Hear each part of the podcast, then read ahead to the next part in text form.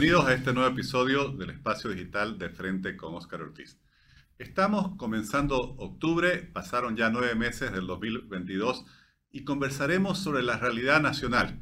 Para ello hemos invitado a este episodio a Tufi Are, uno de los comunicadores no solo más activos, sino más influyentes de Bolivia, ex director del Deber, actual director de Asuntos Centrales, un programa multimedia que él dirige, además colaborador de medios internacionales como Forbes Bolivia e Infobae de Argentina.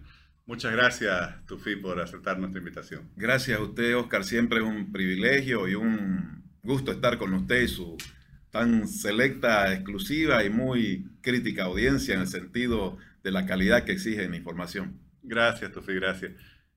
¿Cómo ve el país, Tufi? Eh, a nueve meses, ya, ya han transcurrido nueve meses, estamos en la recta final de este 2022. Comencemos quizás por la parte política. ¿Cómo ve la situación política boliviana? La situación es compleja, Oscar, porque se han adelantado ciertos hechos, hitos que esperábamos que sean para posterior. Me refiero fundamentalmente a esta, a esta acción ya de los dos, las dos cabezas principales del MAS en este momento y del gobierno, como son Arce, Luis Arce Catacora y, Evo Morales, esta, este adelanto de una especie de pugna interna. Yo en febrero había ya señalado que la política boliviana iba a estar, eh, la agenda central iba a estar dominada por cómo, qué rol se le iba a dar a Evo Morales en, en este momento, no estando él en la silla presidencial y estando Luis Arce Catacora en la silla presidencial. Había una incógnita si Evo Morales encontraba su espacio y por eso esa incógnita iba a marcar gran parte del año. Para muchos países un expresidente es un problema, no saben qué rol darle. Y en, pasaba lo mismo con Evo Morales, ya se venía eh, dando ciertas señales, más aún tomando en cuenta que Evo Morales es un animal político que desde que se fue del poder quiere volver al poder y su objetivo es morir en el poder básicamente, y él dirigiendo el poder. Entonces era una incógnita cómo iban a convivir el Evo y Arce en, la, en, el poder, y la incógnita se ha ido un poco develando. Primero que hablo de, esa, de, ese, de, de estos dos actores porque siguen siendo los actores más influyentes en la política boliviana, los más poderosos, desde mi punto de vista, por las encuestas lo determinan. Algunas encuestas que se han hecho indican todavía un nivel de aprobación muy alto de, de Arce, entre 45 y 50%, y Evo Morales igual, un 40%. No hay todavía un político boliviano que pueda disputarles a ellos esa centralidad. Ya vamos a hablar de la oposición enseguida, pero eso marcó gran parte del año en la agenda política y la seguirá marcando. Cómo se, cómo se resuelve el, rol de Evo Morales y el de Arce mismo en esa relación. Y ya eh, a ocho meses de haber eh, comentado esa situación, tenemos dos líderes del MAS o, de, o del oficialismo en una situación de modo candidato. ¿no?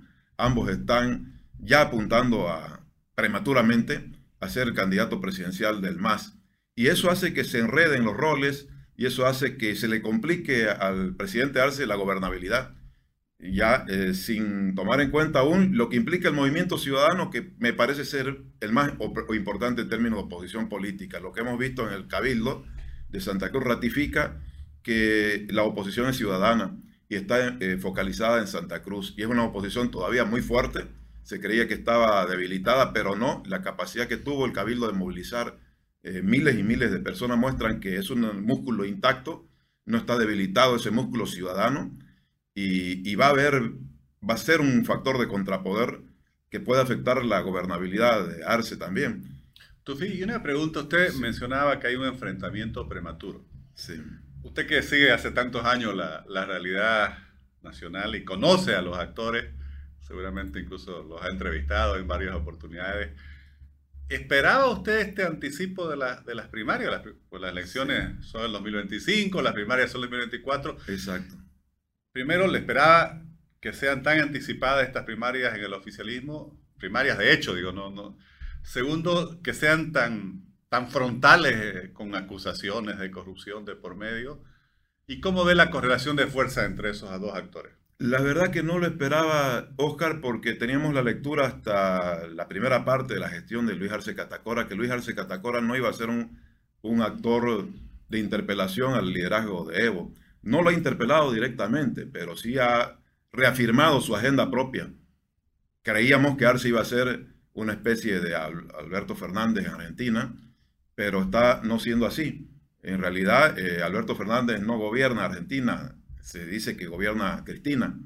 Y aquí se esperaba que el que gobierne sea Evo Morales, pero Arce reafirmó su poder, lo pusieron a prueba a fines del año pasado con los pedidos de cambio de, de gabinete y él pasó, cruzó ese desafío de enfrentarse a Evo Morales y sus movimientos sociales.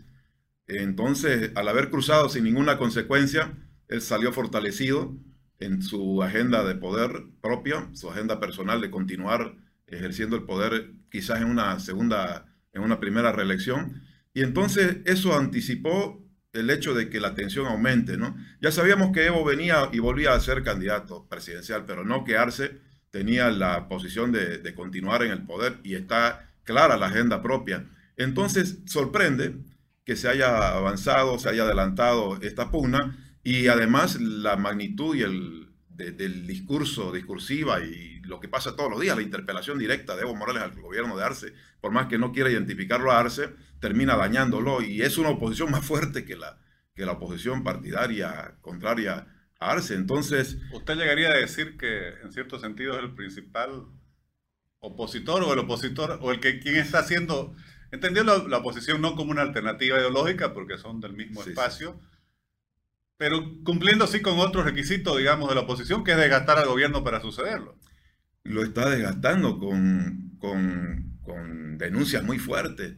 Que diga la oposición que hay encubrimiento al narcotráfico no tiene el mismo impacto en el propio electorado del MAS, porque aquí están muy claramente definidos los núcleos duros y el electorado del MAS, si lo dice la oposición, siempre va a desconfiar, siempre va a ponerla como una acción o de oposición o de conspiración o de desestabilización. Pero si lo dice Evo Morales que hay encubrimiento al narcotráfico en este gobierno, si dice que hay corrupción, si además salen eh, denuncias de corrupción, es distinto porque afecta al núcleo duro, la credibilidad del voto mismo del propio presidente Arce. Lo desgasta y por lo tanto me parece que es un fuerte, eh, su efecto es más fuerte que el de la oposición. Refuerza el núcleo duro de la oposición, pero también pone en duda la la, confianza del propio electorado del MAS en el presidente Arce y su, y su gabinete. Así que es un daño a ese, a, ese gobierno muy fuerte por parte de, Evo Morales. Y mirando hacia el futuro, no sé, le preguntaba cómo ve usted la correlación de fuerza en ese enfrentamiento. Obviamente uno tiene el gobierno, el otro tiene una trayectoria, seguramente el, partido, la calle. ¿Cuáles cree que son los factores que van a dirimir quién prevalece? Eh, me parece que Arce está acumulando poder propio del ejercicio de poder y Evo no tiene el poder dentro del gobierno como esperaba, le, limita su logística, sus recursos, pero sigue teniendo una acción diaria política que no la tiene Arce, aunque está entrando también a acumular poder de los movimientos sociales, se lo disputan. Y, y al final creo que Evo sigue teniendo cierta base de apoyo social, eh, pero la situación cada vez está más equilibrada, cada vez está más equilibrada y Arce, conforme va eh, pasando el tiempo, tiene mayor ejercicio de aparato de poder y va convenciendo y, sumando fuerzas. Así que dependerá de la calidad de su gestión de gobierno para decir que se inclina a favor de él la correlación de fuerza. Por el momento las encuestas le dan a él una mayor aprobación que a Evo Morales y por lo visto está ganando la batalla. Tufi, y, usted hablaba que en ese escenario que lo ha descrito también del oficialismo, lo único o lo poco que, no sé si lo poco o, lo que genera, eh, por así decir, eh, un factor de equilibrio es la reacción ciudadana básicamente concentrada en Santa Cruz y desde ahí con una influencia hacia otros departamentos. ¿Cómo ve el, otro espacio, por así decir, de, de una Bolivia que sabemos que más o menos está como que partida en, dos partes casi iguales, digamos, en cuanto a preferencias y visiones de país. Así es, tenemos un 40% de la Bolivia anti-más, claramente anti-más, que a veces puede subir, y tenemos un 40% de la Bolivia pro-más, que a veces puede subir con un 20% de la población que al final define ¿no? Esta, hacia quién se inclina la balanza.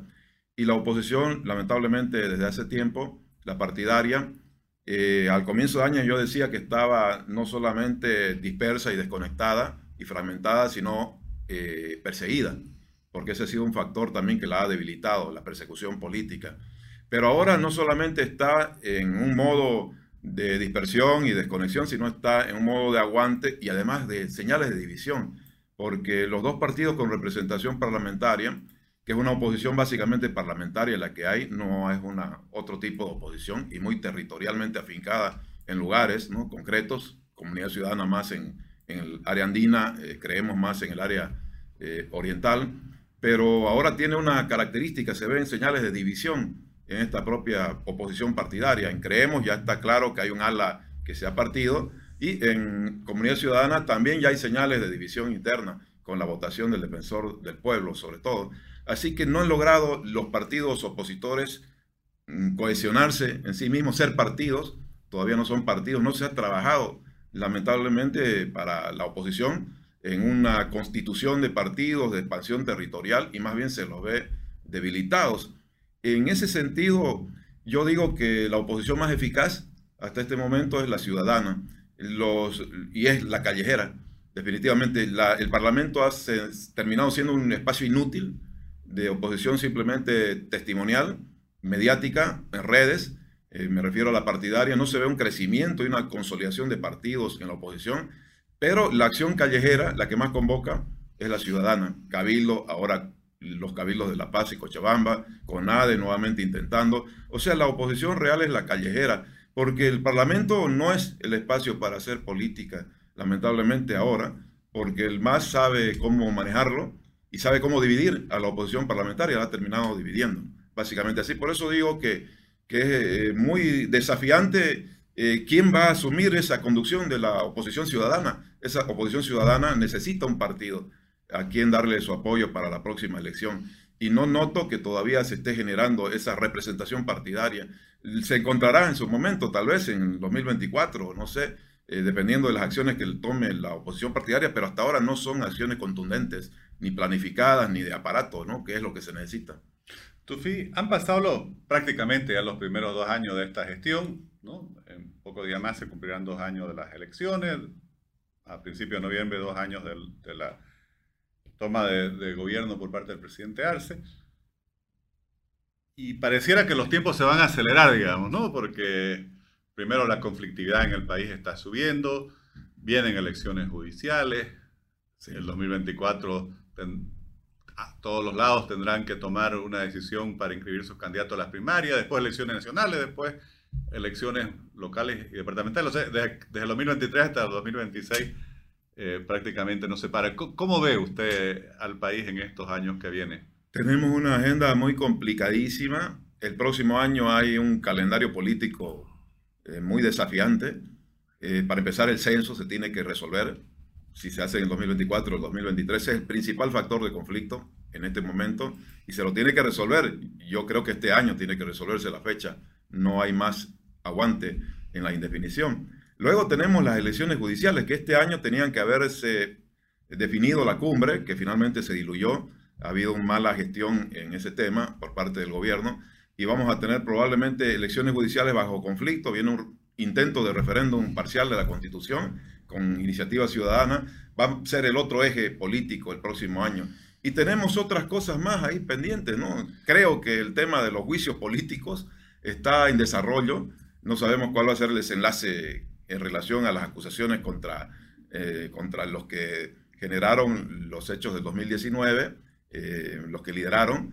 O sea que los juicios políticos están ahí pendientes dependiendo cómo resuelve, dependiendo cómo resuelve el MAS también su interna, porque el ministro de Justicia es clave ahí. Está eso, hay, hay otros temas, como creo que hay pendientes muchas elecciones todavía de interinato, contralor y lo demás. Tenemos un año marcado por el censo como hito y por la reforma judicial particularmente, y ya veremos qué pasa encima con los referéndums, digo, con los revocatorios de fin de año, porque se menciona que hay posibilidad de revocar algunas autoridades, más los juicios políticos. Yo creo que es una agenda política muy compleja el próximo año y vamos a estar respirando todavía mucho política. Y en ese contexto, ¿cómo va a impactar toda esa situación en la economía? Dependerá de la conflictividad. Esta agenda tan compleja con el censo de por medio, la posibilidad de un nuevo paro, Eh, por supuesto que si ese conflicto, mm, los conflictos crecen, si terminamos de paro en paro y de bloqueos en bloqueos, vamos a tener un impacto en la economía. Tiene un, irreversible impacto en la economía.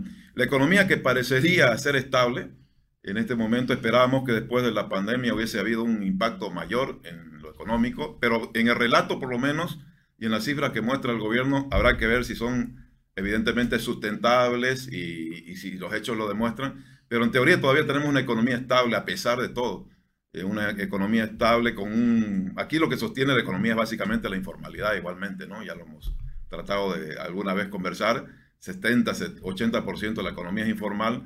Y, y, vamos a ver, porque lo económico va a depender mucho el futuro de Arce igual y el futuro de lo que vendrá, porque si se genera, como dicen algunos pronósticos, dentro de dos años una crisis, eh, va a tener una directa repercusión el resultado que busca Arce en las elecciones del 2025. ¿no?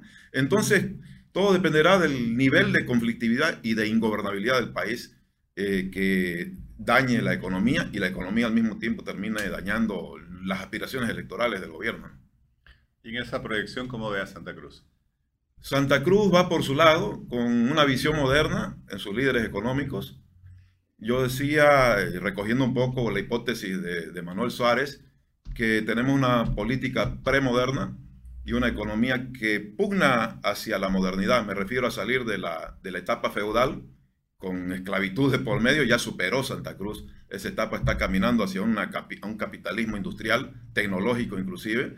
Es la vanguardia del país, aquí está la modernidad frente al conjunto de la nación. La formalidad igual está aquí instalada. Hay una visión de crecimiento industrial, de capitalismo industrial, de defensa de la libertad económica, que lamentablemente, porque desde mi punto de vista la única salida es esa, apuntar a un capitalismo industrial y además a estar, generar un Estado de Derecho que le permita a todos igualdad de oportunidades para crecer económicamente. Lamentablemente tenemos una política premoderna que empuja hacia abajo esa visión de líderes económicos que van en otro ritmo, con otra mirada en lo económico y que terminan siendo trabados por la mala política. Entonces, eh, vamos a ver cómo se decanta esa pugna, porque también dentro del empresariado local hay, hay ahí eh, posiciones en función del trato que les da el gobierno. Hay sectores que están siendo mejor atendidos o escuchados e intentando escucharlos después de un año y medio de, ruptura, diríamos, y hay otros que todavía siguen eh, dándole la espalda. Y el gobierno que está creando eh, representaciones paralelas a, la institucionalidad cruceña que representa estos gremios empresariales. Pareciera, y me gusta mucho la descripción que usted hace, que hay una tensión creciente entre ese empuje modernizador de, Santa Cruz, especialmente en, lo económico, que además está atrayendo cada vez a más gente del país, y una especie de entrampamiento político ideológico del país en su conjunto que, que, no permite justamente acompañar esa agenda de progreso. Sí, nos puede terminar pasando lo de Argentina, ¿no? Que Argentina, su economía superó hace tiempo la etapa feudal, logró ser una economía capitalista industrial muy interesante y ahora está yendo para atrás por su política premoderna. Está el desafío de, del empresarial o del liderazgo económico boliviano evitar que la política premoderna termine anclándola y seamos, en vez de, en vez de Singapur, diríamos, guardando las distancias, seamos pues Haití, digamos, de repente, ¿no? O Argentina, que, bueno, no sabemos cuándo saldrá.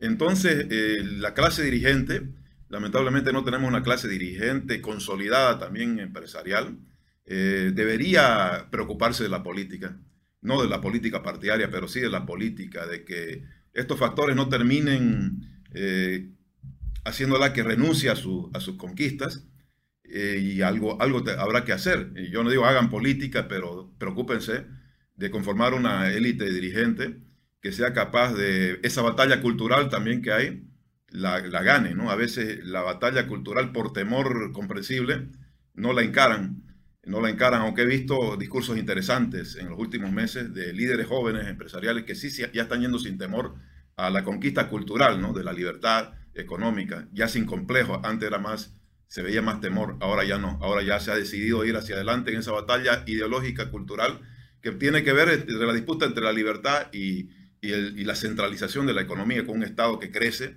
un Estado partido prácticamente, o sea, el partido es el Estado, parecido a China, y estamos en esa disputa de sociedades, de mentalidades de sociedades abiertas y cerradas, que también es una disputa mundial, que no sabemos quién la va a ganar. ¿no? Pero acá tiene que ocuparse eh, la, la, dirigencia empresarial de intentar mirar también el proyecto político, no digo político partidario, de, para ganar la batalla cultural.